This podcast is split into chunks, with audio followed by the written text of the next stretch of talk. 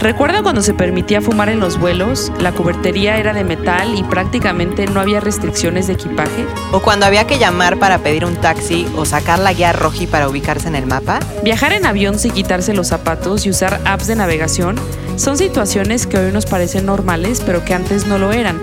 Y no, la tecnología no es lo único que explica estos cambios. En gran medida, lo que ha dado forma al mundo que hoy conocemos han sido momentos de crisis, como lo que pasó el 11 de septiembre de 2001 y el crash financiero en 2008. Y lo que pasará después de la crisis que vivimos hoy en día probablemente tome un camino similar. Así como 2001 y 2008 transformaron nuestro mundo, el 2020 dejará huella en otros aspectos que probablemente aún no imaginamos. En el episodio de esta semana, la pandemia contra el futuro.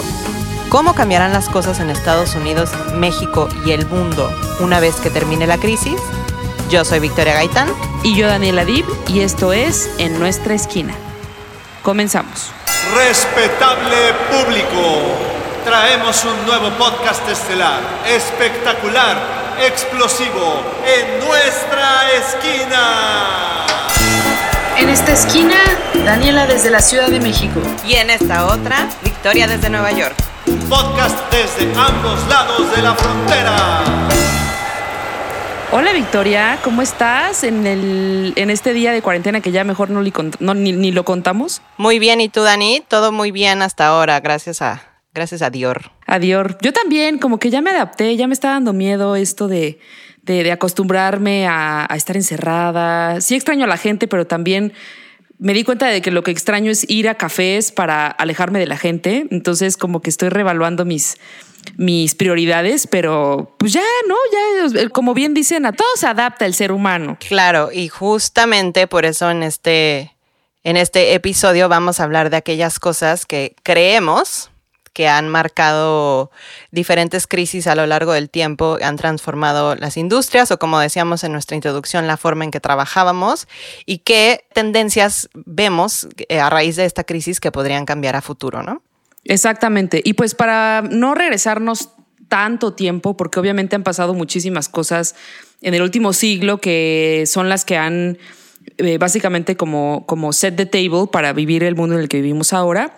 Pero vamos a hablar en específico en este episodio sobre dos crisis que a ti, a mí y a todos los millennials les ha tocado, que son em, el 11 de septiembre y la crisis del 2008 y vamos a explicar las razones por la cual elegimos estos dos momentos eh, particularmente, ¿no? Y arrancamos con el primero, que obviamente el 11 de septiembre de 2001 eh, cuando fue el ataque de las Torres Gemelas en Nueva York, es la manera en la que eso transformó muchísimas cosas, obviamente en Estados Unidos, pero también en todo el mundo, ¿no? Claro. Em, ¿Tú te acuerdas en dónde estabas? ¿Cómo recibiste esa noticia? Yo creo que eso es uno de los eventos y, y, volvemos a lo mismo. Escogimos este porque a pesar de que éramos muy jóvenes, eh, a nuestra generación en particular, yo creo que es uno de los eventos que, que más nos marcaron por las consecuencias a lo largo de los siguientes años que hemos vivido. Y creo que es uno de esos eventos en los que uno se acuerda perfectamente dónde estaba y con quién estaba. Yo estaba en clase de 7 de la mañana, era mi primer semestre en, la, en mi nueva prepa, en Prepa Tech. Y me acuerdo que tenía clase de matemáticas a las 7 de la mañana y por la hora de diferencia con, entre la Ciudad de México y Nueva York, cuando pegó el primer avión en la primer torre, era más o menos 7 y cuarto, 7.20 de la mañana en, en la Ciudad de México.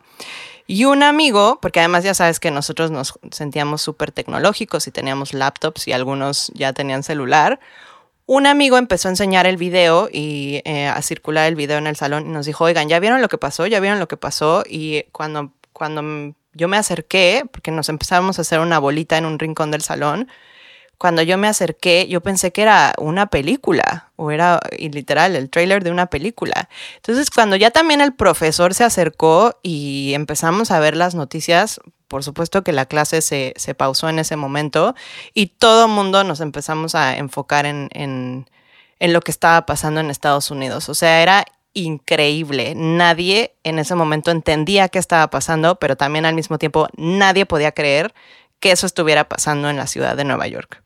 Sí, yo me acuerdo también, yo estaba en, en secundaria ya creo que en mi último No, estaba yo en primero de secundaria. Yo no sé por qué estabas en la prepa, pero yo estaba en primero de secundaria. Estaba en primer semestre de prepa, no podías estar en primero de secundaria. Te lo juro, estaba eh, porque yo me gradué de, de sexto en el año 2000 y me acuerdo que estaba en el año 2001, era primero de secundaria. Tal vez reprobé un año.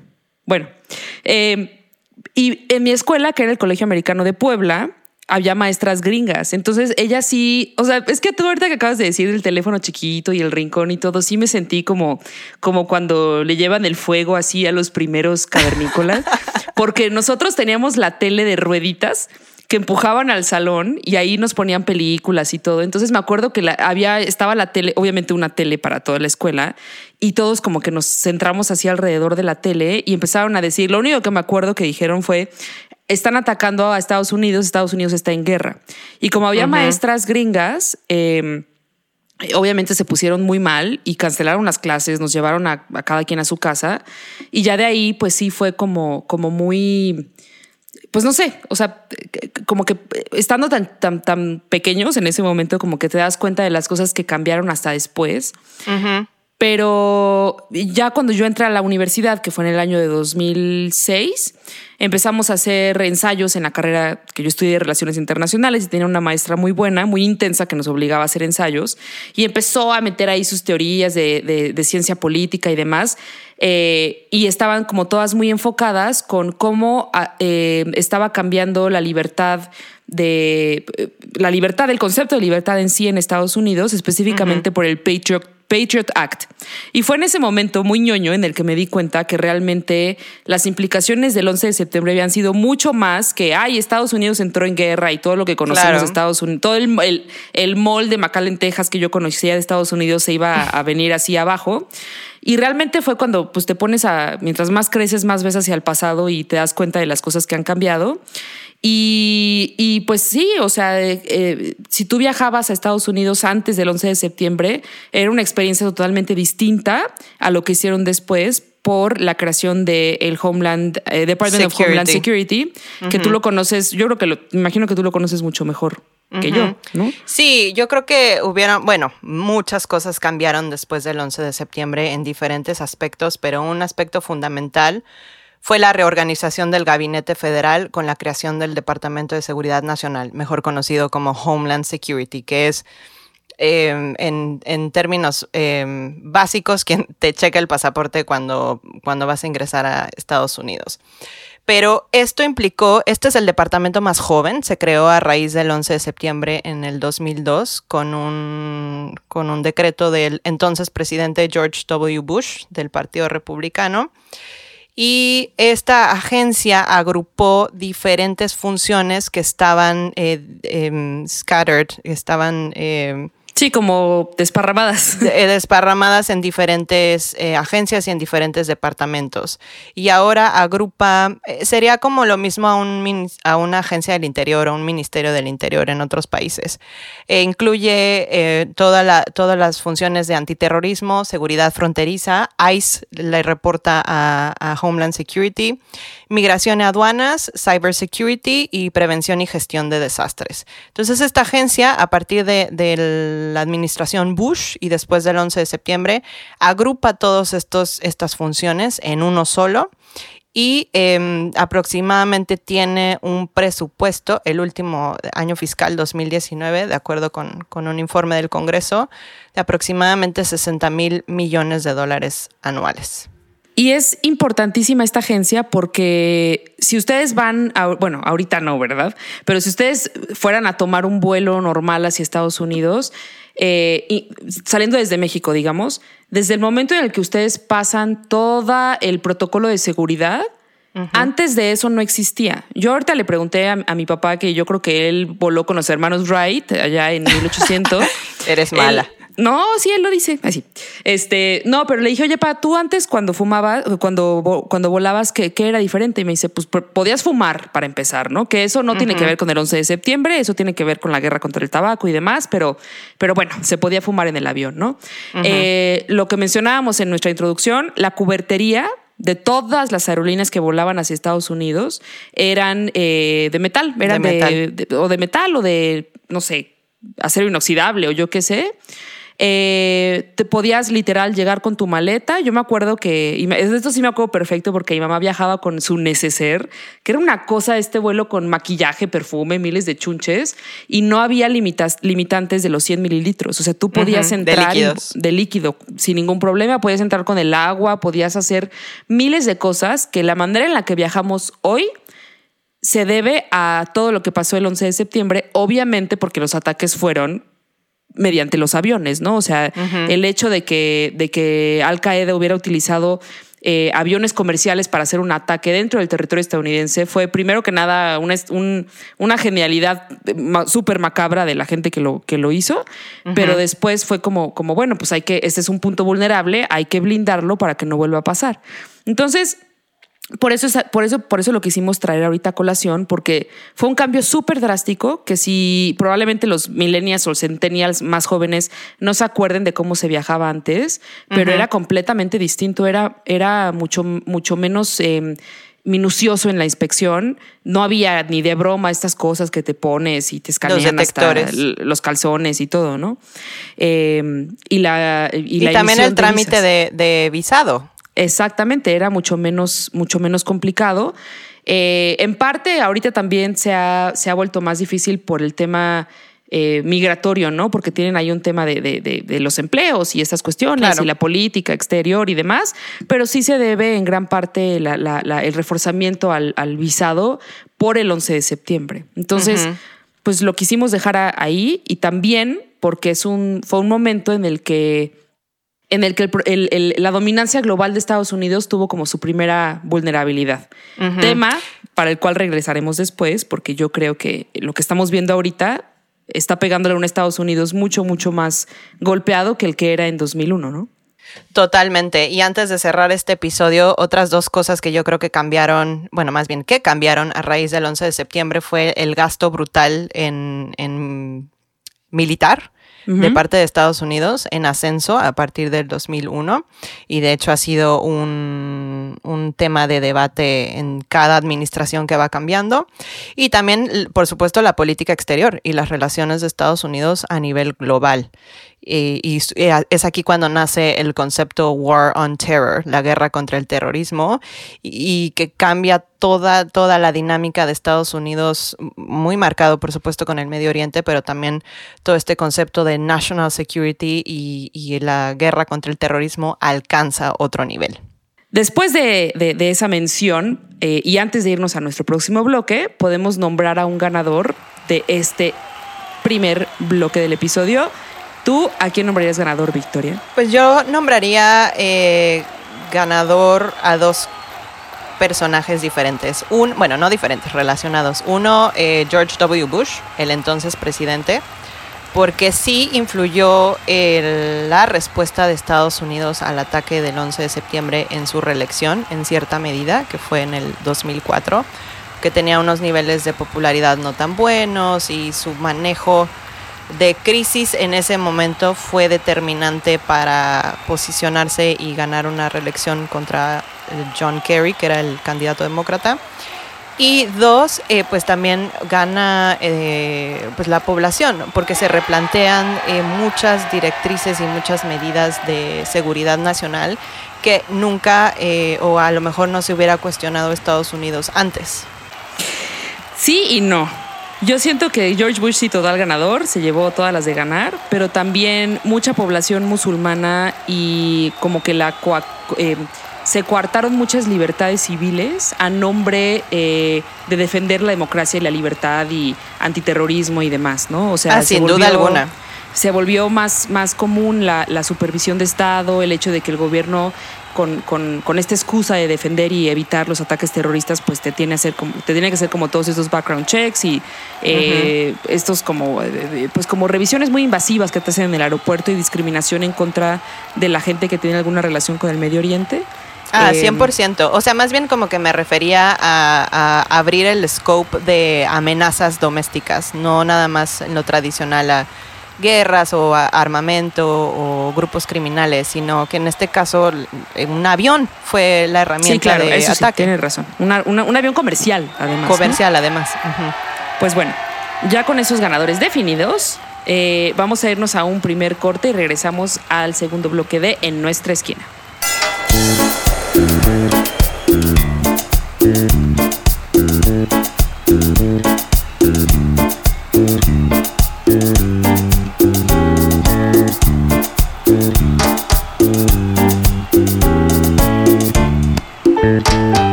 Regresamos a este episodio de En nuestra esquina, donde estamos hablando de el coronavirus contra el futuro.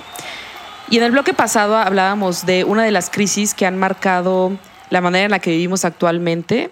Primero hablamos sobre la crisis del 11 de septiembre y lo que provocó, y en este vamos a hablar sobre una crisis mucho más reciente que es la del 2008, que inició en Estados Unidos, insisto, aún eh, hace 12 años, ¿no?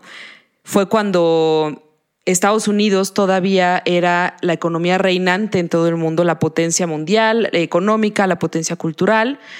Y eh, después de un momento de, eh, pues, bonanza, ¿no? Económica aparentemente, el 15 de septiembre de 2008 el banco Lehman Brothers, uno de los más grandes de Estados Unidos, se declaró en quiebra y todo lo que pasó después de esa crisis eh, nos llevó a lo que hoy se conoce como la Gran Recesión, ¿no? Eh, una recesión comparable con la de 1929 y, los años que le siguieron. La Gran eh, Depresión. Exactamente, la Gran Depresión. Esta es la gran recesión, la de 2008.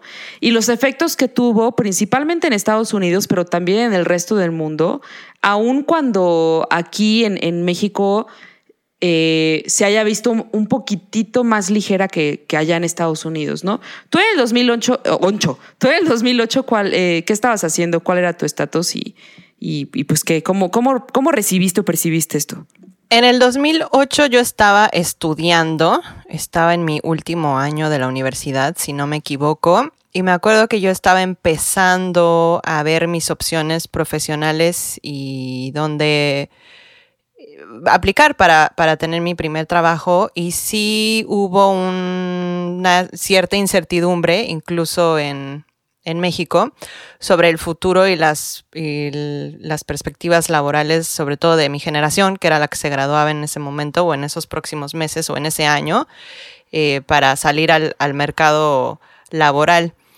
Y la traemos, o sea, justamente traemos a colación esta crisis del 2008 por dos cosas. Uno, las implicaciones a nivel eh, financiero, al sistema financiero mundial que, que, surgieron a partir de esta crisis. Y también porque fue una crisis que le pegó en cierta forma a nuestra generación y ahora que también hay implicaciones económicas a raíz de la pandemia de coronavirus, pues vuelve a haber un shock económico sobre toda la generación millennial importante. Exacto, sí, totalmente. Y es, es, es chistoso porque tú cuando estás viviendo una crisis no te das cuenta que es una crisis. Al menos fue como una percepción que yo tuve. En 2008 yo estaba igual a la mitad de mi, de mi carrera y, pues como que se hablaba de que en Estados Unidos había habido una crisis, pero la verdad es que yo nunca he sido, hasta ese momento nunca había entendido como los mercados financieros, no entendía muy bien qué es lo que había pasado con los bancos. Y la verdad es que yo había vivido en un, en un mundito, en una burbuja eh, como muy estable económicamente que, que, pues la verdad a, nivel personal, siendo estudiante de universidad, teniendo eh, pues prácticamente todo pagado, iba yo a una universidad privada, tenía yo coche y demás, como que en ese momento no lo sentí. Hasta después eh, fue cuando realmente eh, pues empiezan a ver insisto, vuelves a ver hacia el pasado y, entiendes por qué salieron ciertas cosas de ciertos momentos. Y pues el 2008 sí, eh, lo único que yo me acuerdo de ese año es que en México lo que el, escándalo que pasó el mismo día en el que Barack Obama fue electo como presidente, el 4 de noviembre de 2008, que fue eh, tres meses después de que Lehman Brothers se, declararan en quiebra. Eh, ese mismo día, yo me acuerdo porque me habían, por un error de mi profesor de, Estados, de, clases de Estados Unidos, no me habían invitado a la embajada de Estados Unidos en la capital a ver, eh, pues, Election Night, ¿no? Y me acuerdo que mis, mis, compañeros se tuvieron que quedar a dormir allá porque estaban ahí en la embajada, en reforma, todo padrísimo.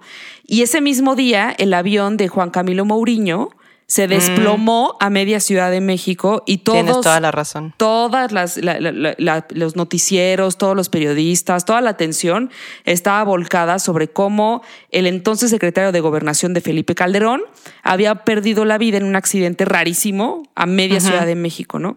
Entonces, como que ese, eso es lo que pasaba aquí. Y años, o sea, el siguiente año empezó a ver como, como pues ya se empezó a, a ver muchísimo más clara las consecuencias financieras en, en México, ¿no? Este, hubo eh, mucha inyección de Banco de México al mercado cambiario mexicano para tratar Claro. de, de- de que no se perdiera tanto la, eh, pues, la estabilidad del peso ante el, ante el dólar, ¿no? Hubo sí, aquí tengo un dato, una- un pequeño paréntesis. Justamente el peso se depreció en todo el 2009 contra el dólar 25%, y que si lo traemos a, a números actuales, se ha depreciado en lo que va del año 2020 el peso contra el dólar en, la misma, en el mismo porcentaje, 25%. Y creo que fue el momento en el que Agustín Carstens tuvo como un muy buen desempeño. No soy muy conocedora del mercado eh, eh, financiero y, y- y políticas hacendarias y demás, pero sí sé que a partir de la crisis, eh, o más bien en el momento de la crisis, Agustín Carstens y todos los otros economistas del CIDE y de todas estas instituciones, este, pues ya casi casi eh, legendarias en temas económicos en México, metieron la mano para mantener una relativa estabilidad, que no significó que no hubiera cambios en temas de desigualdad, ¿no? Que creo que ese es un tema que coincide en Estados Unidos y México, que a partir de 2008 se disparó por completo la desigualdad económica y social en ambos países y en el resto del mundo. ¿no?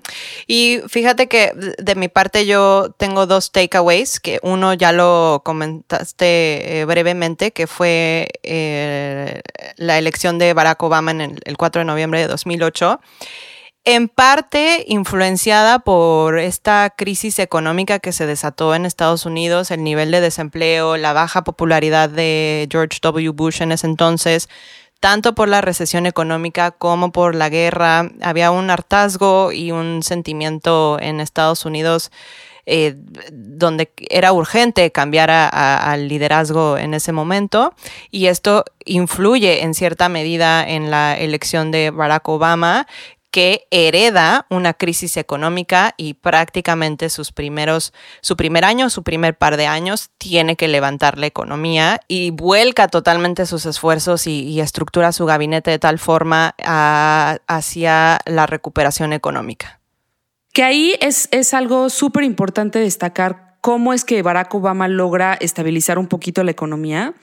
Porque, eh, insisto, la manera en la que a mí me quedó muy, muy, muy clara la crisis del 2008, se los juro, y no me critiquen, pero fue viendo la película de The Big Short, eh, que expli- ex- explica muy bien qué fue lo que pasó eh, o qué fue lo que provocó esta crisis y entendiéndola como que se entiende un poquito más el antecedente, ¿no? Básicamente los bancos se volvieron tan codiciosos que empezaron a darle créditos que le llamaban créditos subprime, eh, créditos hipotecarios o créditos normales a gente que no tenía capacidad de pagarlos, a gente que no era sujeto de crédito. Y hay también eh, muchas historias, si ustedes buscan, hay también un documental en Netflix muy bueno que se llama Dirty Money y uno de los capítulos habla de Wells Fargo, por ejemplo, que los bancos tenían esta necesidad de crear, de seguir generando ingresos pasara lo que pasara, dándole créditos a alguien que no los iba a poder pagar y que, bueno, pues yo tengo mis números aquí, yo como, como persona de ventas logré mi cuota y logré eh, lo que me exigía mi, mi, mi, jefe. Y nunca se, se, pusieron a pensar que pues, era una burbuja económica que en un momento iba a reventar. Y reventó porque básicamente los bancos ya no tenían capacidad de cargar todo lo que la gente no podía pagar, ¿no? Pero ahí pasó este tema de too big to fail, Que Barack Obama, eh, pues en sus primeros meses siendo presidente, dijo, bueno, pues sí, los bancos son, son, unos idiotas, son unos avariciosos, hicieron esto que no deberían hacer, pero son demasiado grandes como para dejar que truenen. Entonces ahí va una inyección de capital brutal para salvar a los bancos, incluyendo Goldman Sachs, eh, incluyendo eh, Wells Fargo, ¿no? También estos beneficiarios del famoso bailout. Y a partir de. Y nadie fue a dar a la cárcel por ese tema, ¿no? De que pues, los bancos hicieron su porquería, muchísima gente perdió su casa, porque obviamente llega la policía hipotecaria a quitarte lo que no pudiste pagar. Y pues aunque Barack Obama trató de mantener ahí eh, a los bancos por un bien económico macro, a nivel micro, muchísima gente perdió su trabajo, ¿no? Y eso se ha visto reflejado en, en 12 años, que pues es una de las razones por las cuales Donald Trump terminó siendo electo. Pero también dos, o sea, nada más hay que hacer una tienes razón, o sea, sí fue un programa y que ahora se cuestiona mucho, ¿no? O sea, el actuar de la Reserva Federal y de la política monetaria y fiscal y las lecciones aprendidas del 2008 a cómo se va a resolver ahora la crisis pero el bank bailout del 2008 surge de, Bush. O sea, prácticamente Bush le avienta a Obama, ahí te va, se llama Emergency Economic Stabilization Act of 2008, también mm, conocido como el bank bailout. Lo firmó en octubre del 2008 y le dijo, ahí te va, ya está firmado, ya está aprobado, ahora ejecútalo. Y entonces, y Obama entonces asume esa posición, hereda esa gran recesión y, ese bill, ese bailout. Eh, para ejecutarlo y además también él a través del entonces vicepresidente Joe Biden le delega la responsabilidad de toda la iniciativa de recuperación económica, con esta famosa ley de recuperación económica, que fue un programa de gasto súper ambicioso, eh, casi 800 mil millones de dólares para revertir el colapso económico. Y es curioso, ¿no? Porque si a raíz de esto y del manejo de la, de la pandemia, Donald Trump resultara perdedor a Joe Biden, le, mm, asumiendo, eh, asumiéndose el candidato presidencial y asumiéndose ganador, le tocaría de nuevo manejar una crisis económica. Que ese es un punto a favor que tiene Biden, ¿no? De, decir, bueno, pues yo ya lo hice, puedo volverlo a hacer, pero eh, nada más como un, como un punto final para cerrar esta, esta idea, es que a partir del 2008, como, como ya mencionamos, pasó toda esta eh, eh, todo este, pues, modificación de cómo había estado viviendo Estados Unidos su, su, su política y su sociedad y demás, pero también... En el 2007, el, primer, el 9 de, enero de 2007 salió el primer iPhone y obviamente en los años subsecuentes, a pesar de la recesión, eh, se, empezó a volver mucho más barato, la gente empezó a tener este dispositivo en sus manos y empezaron a surgir aplicaciones eh, de lo que ahora conocemos como gig economy y todo lo que se transformó a nivel económico debido a la posibilidad de que ya tenías tener tú una computadora súper poderosa en la palma de tu mano. Entonces, mucha gente empezó a buscar oportunidades laborales a partir de las oportunidades que salieron en el iPhone. Uber, Airbnb, eh, bancos móviles, todas estas aplicaciones que tú podías ya llevar contigo mismo, toda la ola de las empresas fintech salió a partir de 2008 en primera porque tenías tú tu teléfono en la mano y porque, porque hubo como una gran desconfianza en el sector bancario y es el momento en el que vivíamos antes de la pandemia. Todo el mundo pegado a su teléfono, toda una economía montada en, en, los datos móviles y que a partir de que nos metieron a todos en, en confinamiento por, por razones nada que ver con, con la economía, ¿no? Tenía que ser por una cuestión de salud. Probablemente vayan a cambiar una vez que pase. Entonces, antes de irnos a hablar sobre ese tema, vamos a declarar un ganador de este segundo bloque muy rápidamente. Victoria, ¿quién declaras ganador? Para mí, Barack Obama, porque a partir de, esta, de este contexto, en parte influyó en su, en su triunfo en noviembre del 2008 y con él todos los todos los cambios que, que, surgieron en muchos niveles. En primera, bueno, el primer presidente afroamericano. Eh, años después, él tuvo que lidiar también con diferentes tipos de sucesos. Uno, la crisis económica, pero también te acordarás de la influenza H1N1 y la crisis de ébola en el 2014. Y hablaremos un poco de esto en el tercer bloque, pero él instruyó eh, la formación de un equipo especial de respuesta a pandemias que después Donald Trump destruyó. Muy bien, Donald Trump. Pues sí, Obama siempre será ganador en la vida y en mi corazón. Y yo también eh, considero que un ganador eh, eh, desafortunado para la gente, pero afortunadamente para ellos, son todos los fundadores de Silicon Valley que supieron aprovechar la crisis para poder lanzar sus productos y ayudar a la gente mediante la gig economy.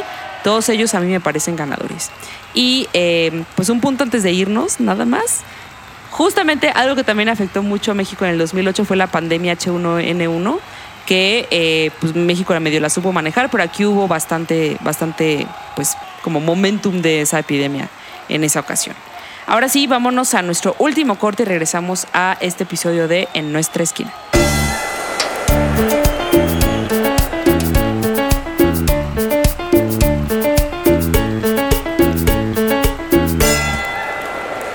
Regresamos a este episodio de En nuestra esquina y para cerrar en este último bloque vamos a hablar de lo que tanto Victoria como yo estamos pensando que va a cambiar después de la crisis que estamos viviendo, no solamente eh, en cada uno de los países donde ella y yo vivimos, sino eh, también pues, a nivel mundial, ¿no? Victoria, ¿cuál es tu primera predicción de lo que va a pasar? Esta crisis que, que en su origen fue una crisis sanitaria, ahora tiene varias aristas y por eso hablamos primero de una crisis de seguridad nacional en el 2001 y una crisis económica en el 2008, porque si bien la pandemia empezó como una crisis sanitaria, ahora agrupa muchísimas cosas, entre ellas eh, las repercusiones económicas y también las repercusiones en, en, seguridad nacional y gestión de relaciones internacionales y coordinación de esfuerzos a nivel internacional.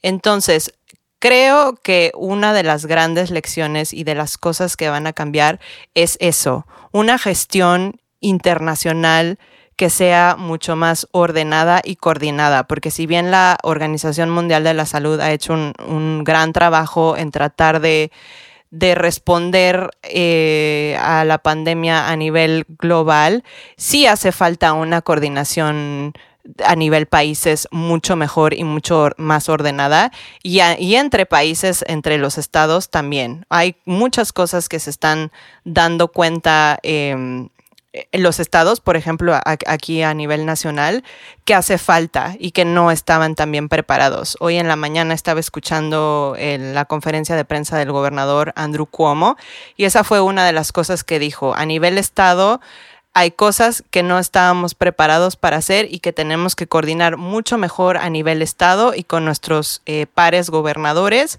porque no es posible que nuestros em, equipos y personal médico tengamos que salir a buscar equipo a otros países. No es posible que no podamos tener una coordinación mucho más rápida y eficaz, pero esa es una de las cosas que hemos, esa es una de las grandes painful lessons, lecciones aprendidas eh, más dolorosas. Entonces, por un lado, yo creo que ese es un, un cambio que tiene que haber para bien, para responder ya sea a una pandemia, a otro tipo de, qué sé yo, ciberataque, bioataque, you name it.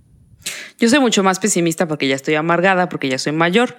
Y yo creo, la verdad, que eh, en vez, o sea, sí se puede, sí puede ser que a nivel local haya mucho más refuerzo de cómo la gente está preparada para un evento así, que, que también vale la pena resaltar que no salió de la nada. O sea, hay mucha gente, eh, hay muchos artículos, el propio Bill Gates había predicho una pandemia de, estos, de este nivel eh, que para, para, para, la cual el mundo no iba a estar preparada porque como que no pelamos este tipo de cosas o, o amenazas que tengan que ver con nuestra salud, pero al mismo tiempo sí está creando como, pues como, como, como bien dices, ¿no? Hubo una desorganización a nivel global, hubo países que reaccionaron de una buena, muy buena manera, hubo países que hicieron lo que se les hinchó, este, en, en, aquí en México, por ejemplo, eh, también el, tema de que esté tan desfasada esta pandemia a nivel epidemiológico ha hecho que la gente pierda eh, credibilidad o, pierda más aún eh, pues esta confianza que tenían en un gobierno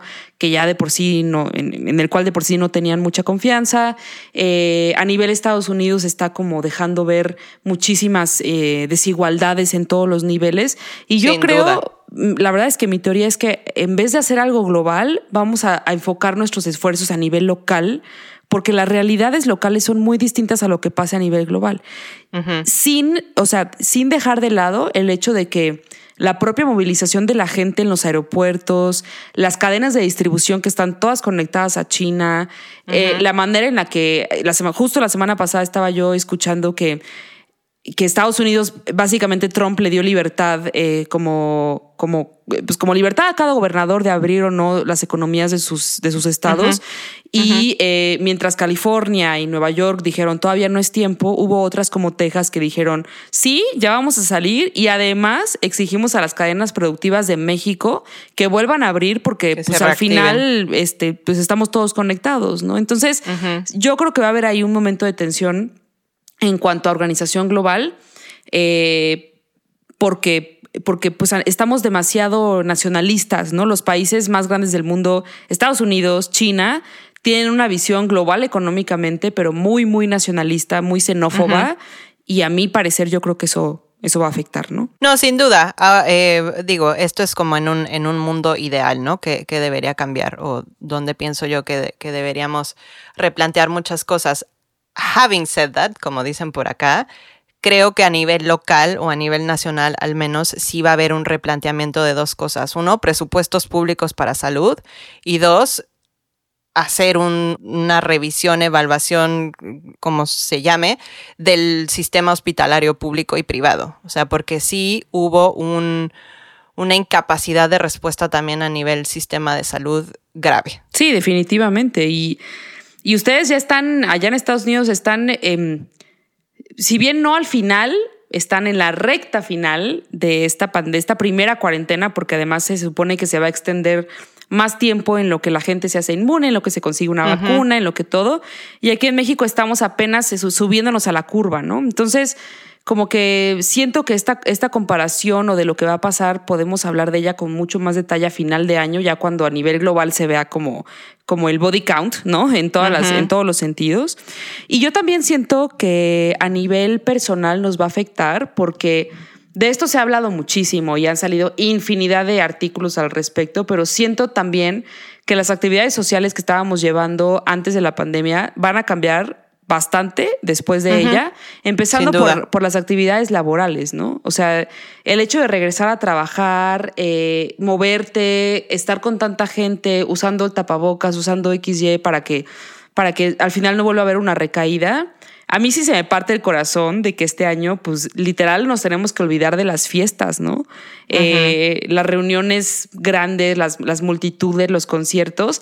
Y creo que ese ritmo de vida que llevábamos nos va a afectar mucho a nivel social porque estábamos muy acostumbrados a ser sociales, ¿no? Sin duda. Pero la tecnología nos está dando el chance de poder hacerlo también vía remota y eso es algo que en el 2011 y en el 2008 todavía no estaba tan, em, pues tan masificado o el uso era tan común, ¿no? Yo creo que con eso tenemos una ventaja para los que tenemos conexión a internet, porque otro sí, porque también es una marcada desigualdad entre los que tenemos y los que no. Sí. Y no y, y, mencionabas a nivel individual, pero también a nivel industria, o sea, va a haber muchas industrias, muchas empresas que se replanteen sus protocolos de, de home office porque también esto pues va a traer ciertos aprendizajes y también ciertos costos beneficios, o sea, qué tanto podemos adoptar trabajar desde casa o qué tanto tenemos que compartir un mismo espacio físico o en las industrias em, de servicios, eh, hotelería, em, bancos, restaurantes, etcétera, qué tanto va a afectar esto em, cómo la gente va y, realiza estos servicios o pide estos servicios. Vamos a estar un poco más separados en los restaurantes, menos separados, van a haber ciertos protocolos a seguir. O sea, son varias cosas que sí se van a replantear a nivel industria también, sobre todo en los servicios. Y el transporte, porque el transporte, público, yo que era muy fan de, de, utilizar el transporte público porque odio los coches, pues, pues eh, ya se había como ganado un poco la carrera contra el cambio climático y habías hecho el coco wash de que la gente utilizara las bicis y usara más el transporte público y más inversión en transporte público. Y si de repente llega esta cuestión que nos obliga a estar físicamente separados, pues desafortunadamente la industria de los coches sí puede volver a, resurgir, ¿no? Eh, no sé, como que, como que estamos en un punto en el que todavía no podemos predecir a ciencia, o sea, con exactitud. Bueno, nadie predice con exactitud, ¿no? Pero, pero con mucho más realismo. Solo, ah, ese sí, porque es muy listo, porque lee mucho. Pero nosotros que somos simples mortales, em, pues yo creo que vamos a ver eh, qué va a pasar con mucha más claridad a final de año, pero sin duda, eh, si, si hubiera que nombrar un ganador de esta incertidumbre, ¿tú a quién nombrarías? No, y antes de pasar a un ganador, que quizás es un es también quien, quien yo quisiera declarar ganador anticipadamente, pero no lo voy a hacer para no echarle la sal. A Slow. Eh, las elecciones que se aproximan también. Este año es, no olvidemos que es un año electoral y la gestión de la crisis, tanto que viene en parte por toda la guerra comercial entre Estados Unidos y China, pero también mayormente afectado por la pandemia, la gestión de Donald Trump de la crisis sanitaria y económica sí va a afectar sus posibilidades de reelección y el deseo de mi corazón es que gane el candidato demócrata. En Este momento Joe Biden. Sí, totalmente. Fue como el año justo de muchas cosas para que para que para que ocurriera también una elección presidencial y, y pues yo espero que gane el que deba de ganar y no esté estúpido. Pero bueno, eh, en, mi, en mi opinión, yo creo que quien puede ganar también de esta incertidumbre somos nosotros mismos, ¿no? Porque estos momentos de estar separados de todo lo que valorábamos, de todo lo que, lo que, lo que, a lo que estábamos acostumbrados, esta vida como muy rápida que llevábamos a cabo, también. Eh, no sé si ya es eh, la, la, cuarentena hablando o si ya pasé demasiado tiempo aquí escuchando los pajaritos en vez del señor del gas. Eh, pero yo sí siento que nos está ayudando como personas, como sociedad, a valorar realmente lo que es eh, importante, ¿no? Em, Sin duda. Y pues creo que, podemos aprovechar este momento de crisis para poder replantear este tema y pues ahí lo dejo de, posible ganador. De acuerdo contigo, todos esos momentos de reflexión que hemos tenido la oportunidad de, de hacer eh, durante esta cuarentena y que sean para beneficio personal y colectivo. Exactamente. Y pues bueno, Victoria, eh, ya con esto vamos a irnos muy rápido a nuestra sección favorita de cada eh, episodio, que es el SmackDown. SmackDown. ¿Qué es lo que nos recomiendas esta semana? Esta semana yo me voy a volar una recomendación que escuché en la mañana en el podcast del Washington Post porque además es uno de mis museos favoritos en la, en la ciudad de Nueva York. Ya ves que en esta cuarentena muchos museos, el Metropolitano, la Ópera de Nueva York, etcétera, han estado abriendo su programación vía virtual. Mi recomendación va en torno a uno de estos museos que además es uno de mis favoritos. Nada más lo he visitado dos veces, pero es una parada obligatoria si tienen la oportunidad de visitar Nueva York cuando se acabe la crisis sanitaria y tienen unos días extras para hacer cosas menos tradicionales que, que harían en una ciudad como ir a Times Square y, ir a la Quinta, etc.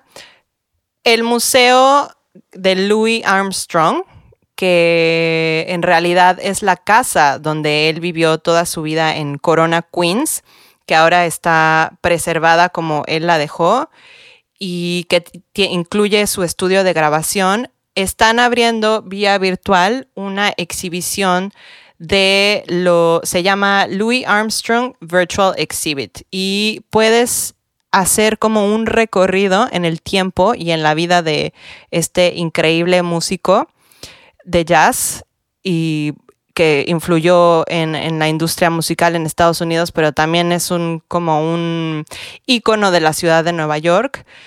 Puedes hacer un recorrido musical por su vida personal, literal visitar este museo que además era su casa y escuchar eh, de los archivos que guardó el museo de viva voz eh, recuentos de Louis Armstrong en su cocina, platicando con su esposa, grabando, eh, tocando la trompeta, etc. Es increíble. Si tienen la oportunidad en el futuro, un poco lejano en estos momentos, de visitar la casa de Louis Armstrong en Queens, totalmente vale la pena. Y por lo mientras les vamos a poner el link para que la puedan visitar virtualmente. Muy bien, la verdad es que está padrísimo. Voy a ver eh, el, tour virtual. A mí, obviamente, la, música del jazz me gusta muchísimo. Y mi recomendación, muy rápidamente, es un documental que está en, en Netflix que se llama LA Originals. Y está muy, muy bueno porque habla de dos personajes que son chicanos, son latinos. Uno de ellos es Esteban Oriol, Esteban con V, y el otro es Mr. Cartoon, que ustedes no saben que los han visto, pero los han visto, ¿no? Eh, ellos, eh, Mr. Cartoon es un tatuador que tiene su tinta en los brazos y espaldas y torsos de todos los raperos conocidos. Eh, bueno, no solamente raperos, sino gente del mundo musical estadounidense. Tiene, él fue el que le tatuó la famosa cara de la hija de, de, em, de Eminem en el brazo. Él eh, ha tatuado a Beyoncé, Justin Timberlake, Snoop Dogg. Eh, Snoop Dogg tiene una, una participación en el documental que de hecho es grabado por Esteban Auriol, que es como el socio comercial de Mr. Cartoon y creativo. Eh, Snoop Dogg dice, yo no le confío a nadie mis tatuajes más que a Mr. Cartoon y no solamente mis tatuajes, sino los de mis hijos. Entonces ya cuando, cuando Snoop Dogg le confía los tatuajes de sus hijos a alguien es porque de veras es muy bueno. Y ellos, eh, este documental habla de cómo ellos dos se conocieron. Esteban Oriol era manager de, eh, de House of Pain y de Cypress Hill que son dos bandas muy, muy influyentes del rap de la East Coast de Estados Unidos. Y entre todas sus andanzas conoció a otro chicano como él, que en este caso es Mr. Cartoon, y pusieron un, centro como de, creatividad ahí en la mitad de Skid Row en Los Ángeles. Y el documental está muy bueno porque habla de cómo la estética eh, los angelina, los angelina, angelina, eh, de los coches lowriders, de los tatuajes, de todo este arte chicano, eh, de, la, de, de, como todos estos visuales con influencia latina y chicana, han tenido su participación en videos de gente como Blink 182, insisto, de Eminem, de todos los raperos. Está súper interesante y pues es un, una muestra más de que la cultura latina tiene mucho que aportar y mucha influencia en lo que vemos en la cultura contemporánea estadounidense. Entonces, súper recomendado LA Originals en Netflix. Perfecto, me lo voy a apuntar para mi lista de la semana en cuarentena. Está bien bueno. Y pues con eso, querida Victoria, ya terminamos este episodio de En nuestra esquina. Eh, esperamos ansiosamente que en dos semanas que nos volvamos a escuchar ya haya pasado este periodo. Ya me urge salir a la calle a ir a los lugares a evitar gente en público. Eh, pero mientras tanto, pues em, los dejamos con este episodio. Síganos en nuestras redes sociales. También coméntenos ustedes qué creen que va a cambiar después de la pandemia. Y no se olviden de darnos un review en Apple iTunes. Yo soy Victoria Gaitán. Y yo, Daniela Dib, y esto fue En nuestra esquina. Conducido por Daniela Dib y Victoria Gaitán. Producido y editado por Eliseo Santillán. Descarga nuestros episodios cada semana desde tu plataforma digital favorita y síguenos en nuestras redes sociales en Facebook, Twitter e Instagram.